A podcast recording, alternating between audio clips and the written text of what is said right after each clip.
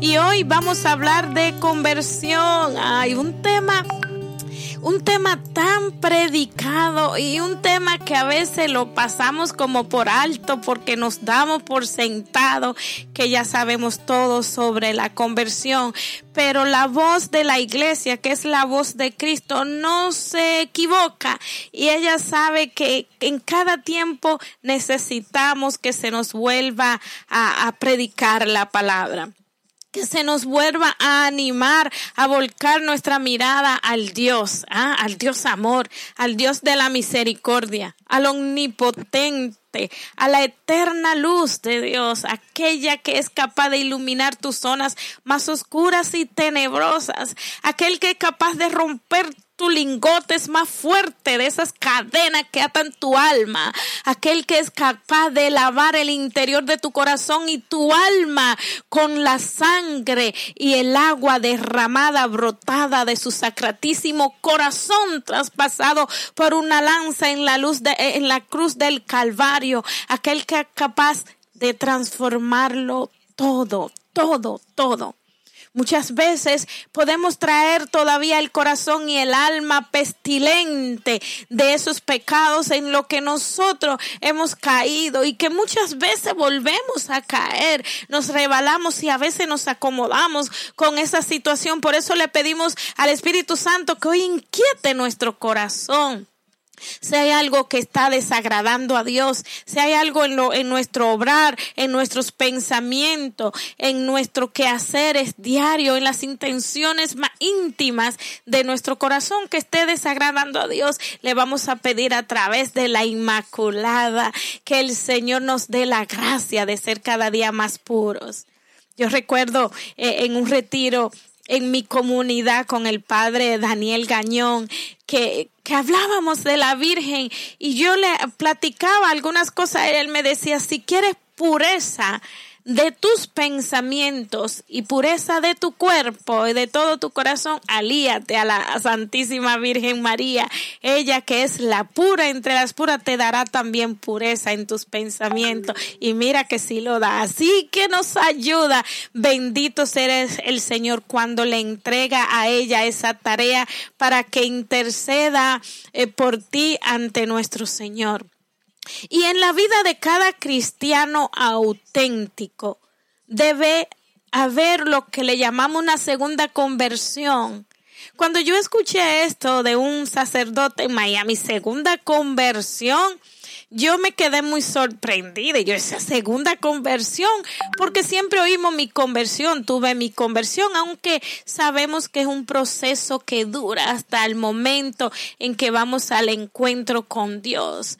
Pero él nos hablaba de la segunda conversión y recuerdo una frase que él dijo, que la segunda conversión todavía es más difícil y más inquietante porque eh, los que ya hemos tenido un encuentro con Jesús o los que ya caminamos por sendero de fe, a veces somos lo más difícil de convertirnos. Decimos que estamos convertidos, pero como ya creemos que sabemos todo, que dominamos todo, que no tenemos necesidad, entonces descuidamos, incluso cuando otra persona puede estar eh, predicando o queriendo compartirnos un testimonio, como que no le da ni siquiera ese gran valor, porque piense ya, yo estoy en el camino y no, decía este sacerdote. Esto a veces son los más difíciles porque la gente humilde de corazón, la gente sencilla, la gente que tiene un gran dolor en el alma, la gente que, que está desesperada, enferma y que alguien ha invitado a los pies de Jesús, se abre prontamente a la escucha de la palabra de Dios. Por eso hoy es importante que nosotros meditemos un poquito porque en la vida de cada cristiano auténtico, dije la palabra auténtico, debe haber una segunda conversión. O sea, darse cuenta de que ser cristiano es algo más que vivir costumbres que vivir tradiciones, es algo más que hasta vivir las rutinas cristianas, ¿eh? porque hay personas también que pueden caer en una vivencia de una rutina cristiana, pero habría que mirar y solo el Espíritu Santo de Dios lo penetra, el interior de su corazón Entonces la iglesia nos invita a los cristianos a una conversión permanente, perfecta, definitiva. Y claro, es un desafío para todos nosotros, pero nos debe de estimular a revisar nuestro propio camino de conversión, nuestros progresos personales hacia la santidad. Mi hermano Henry dice con frecuencia, yo no soy el mismo de hace 10 años. Y muchos de nosotros podemos decir, es que yo no soy la misma persona de hace 3 o 5 años. Pero también en el interior del corazón podemos decir, pero ese no ser el mismo me ha acercado más a Dios porque la conversión tiene que ser eh, eh, ir buscando siempre esa cercanía hacia el corazón de Cristo, esa cercanía a través de los actos puros de pensamiento, de obrar y de palabra, hacia la santidad del corazón. Que cómo comienza la santidad del corazón queriendo ser buenos, porque la obra de Dios no es nuestra. Pero si tú realmente en el fondo de tu corazón quieres hacer las cosas bien hechas, tendrás el favor de Dios. Porque eso es lo que Dios quiere. Está alineado con su santa voluntad. Y si está alineado con su santa voluntad, el Señor te va a llevar por el camino que tu corazón anhela, el de la santidad y la cercanía con Él. Y es que cuando le entregamos toda nuestra vida, nuestros anhelos, nuestro deseo, nuestro pensamiento, nuestras expectativas de la vida, la lujuria, le entregamos todo al Señor, el Señor va a traer un orden divino a nuestra vida y no es que nos va a quitar las cosas que Él quiere que tenemos, pero la vamos a tener de manera purificada. Esa es la diferencia, que la manera en que esto va a llegar a tu vida va a llegar purificado. Entonces tenemos que darnos cuenta tú y yo de meditar que es la conversión para nosotros. Porque la conversión es un cambio serio, es un cambio profundo, es un cambio que abarca toda la persona, es un cambio de mentalidad, es un cambio interior de actitudes interiores que nos lleva a transformar también toda la vida exterior. Atiéndeme. Cuando tus actitudes interiores empiezan a cambiar, esto te va a llevar a transformar también toda la vida exterior. Entonces, cuando hablamos de la primera conversión, la podemos situar en dos maneras. Primero que en la vida de cada cristiano existe una primera conversión. Vámonos a ir según la doctrina de la iglesia y la enseñanza de la iglesia. En el día de nuestro bautismo, todos fuimos convertidos a la gracia de Dios. Recibimos el don de la fe. Volvimos a disfrutar de esos bienes del cielo, ¿ah? la pertenencia a Dios. Y Dios puede cambiar radicalmente nuestra vida, pero ¿qué sucede? Es que cuando me bautizaron fui pequeñita y cómo puedo decir que hay un cambio eh, radical en mi vida, ¿no? Por la gracia y la fuerza divina se da un cambio en nuestras vidas, pero al ir creciendo nosotros vamos como enterrando, metiéndonos en lugares de lodo y entonces vamos manchando el vestido de la gracia, que es un vestido blanco y resplandeciente, fueron revestidos y eso como dice la palabra, y esos que van todos vestidos de blanco salieron de la gran tribulación. ¿Ah? Y entonces nosotros revestidos de blanco nos vamos metiendo en lugares, y ya lo he hablado antes en un programa anterior, que llevamos ese vestido de la gracia por el bautismo o quizá por una buena confesión, por un buen encuentro con Jesús, pero después vamos a lugares donde hay vicio, por ejemplo, donde se está fumando, es, eh, eh, es una metáfora que estoy utilizando aquí. Y entonces vamos con el vestido de la gracia donde eh, hay vicios, donde hay mucho desorden y, y traemos entonces el vestido todo lleno de olor a cigarro, ¿eh? ¿No le ha pasado? Usted entra donde hay mucha gente fumando y usted sale con olor a cigarrillo en el cabello. En todo su vestido. Usted entra a una casa donde se ha utilizado un aceite viejo en fritura y se ha usado varias veces y cuando viene a ver su ropa, usted tuvo cerca de la cocina, sale con ese olor a aceite. Más o menos es lo que queremos decir. Si nosotros nos metemos nosotros mismos con este vestido de la gracia en lugares donde no tenemos que meterle, algo se nos va a pegar. ¿Ah? Algo se nos va a pegar, entonces tenemos un compromiso de cuidar y velar el corazón, porque eso es lo que Dios quiere, que nosotros tenemos el anhelo de velar y cuidar el corazón y el Señor se hace cargo de todo lo que necesitamos.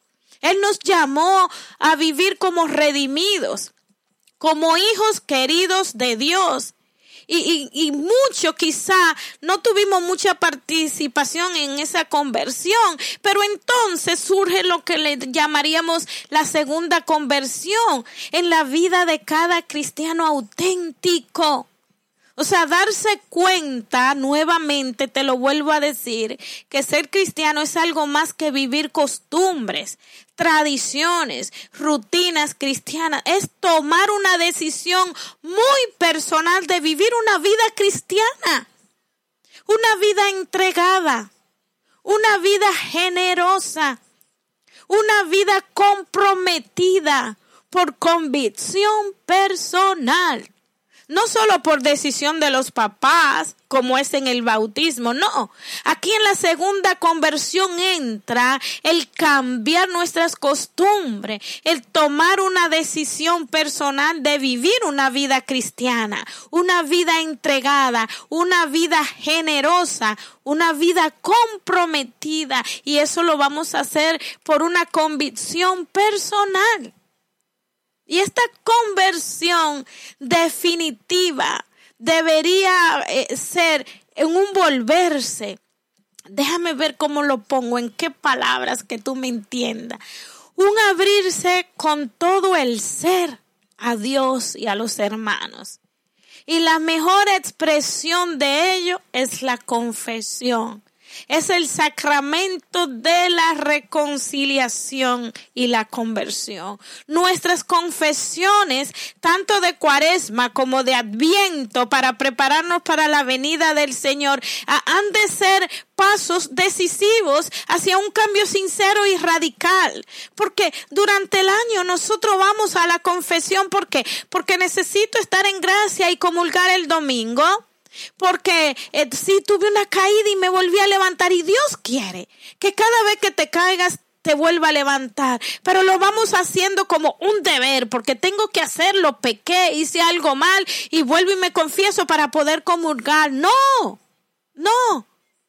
Estas confesiones, cada vez que uno va a una confesión, debe de ir con firme decisión de hacer un cambio sincero y radical. Y si yo te contara de mis confesiones, entonces debe de saber que sí es posible y se lo he dicho a veces en el ámbito espiritual, cuando nos acercamos a la confesión traemos atado el diablo amarrado. Y cuando el sacerdote nos da la absolución, se corta.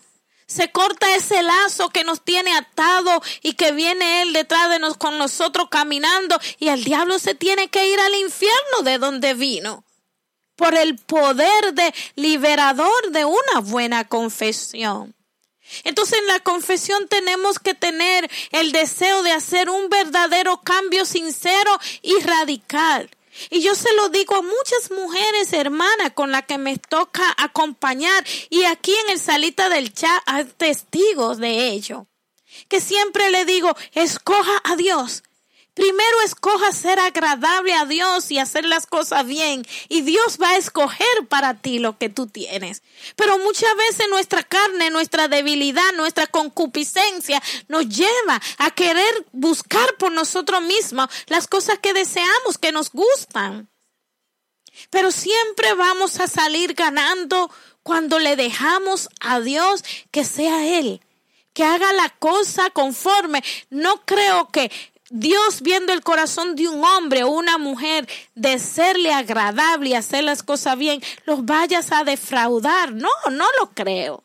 Así que recuérdate que hoy está en este tu programa Visión Quinta, el encuentro en los brazos sanadores de Jesús y estamos nosotros hablando de la conversión, de la purificación del corazón para podernos ir preparando precisamente para el nacimiento de nuestro Señor Jesús, a quien estamos celebrando por siempre que puso su tienda entre nosotros y que cada día, cada día quiere entrar nuevamente a nuestros corazones. Ya regresamos con este tema que está interesantísimo, así que mientras escuchamos la canción también pueden compartir en la salita del chat, en la salita del Espíritu Santo. Qué lindo, agradecemos al Señor este compartir, este encuentro nuevamente con Él y con cada uno de ustedes. Dos tareitas. ¿Conoces la vida de los grandes convertidos? Una pregunta. Puedes buscar la vida de uno de esos ejemplos y modelos de conversión y leer sobre su vida y empaparte y, preguntarle a Dios, Señor, ¿qué lo llevó a esto? ¿Puede tú poner en mí ese deseo y ese anhelo?